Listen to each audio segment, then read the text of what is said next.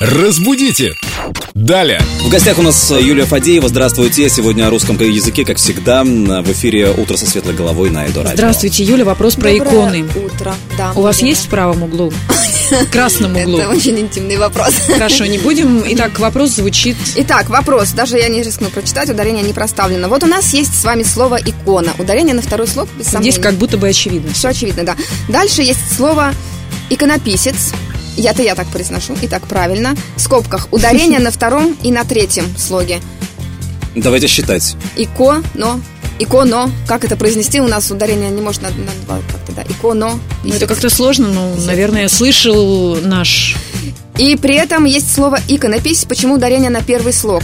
Значит, во-первых, давайте сразу разберемся со словом «иконописец». Иконописец – вот это правильный вариант. Других быть не может. Ни иконописец, ни иконописец, ни иконописец.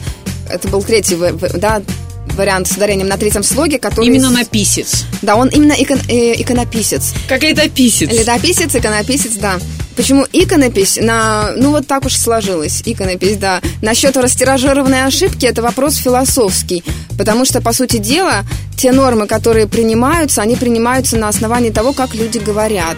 То есть, возможно, это когда-нибудь станет То нормой. есть, возможно, когда-нибудь то, что мы сейчас считаем нормой иконопись, Растиражированной ошибкой, как вы пишете. или как, да, вы пишете растиражированной ошибкой, превратится в иконопись. Вот это да. Ну, Ну, пусть, мы это, не произ- знаем. пусть это Языка. произойдет со временем и не при нас. Ну, это точно не при нас, ну что вы, не так быстро. А я не против изменений. Юль, спасибо вам большое, что вы приходите и просвещаете нас. Да.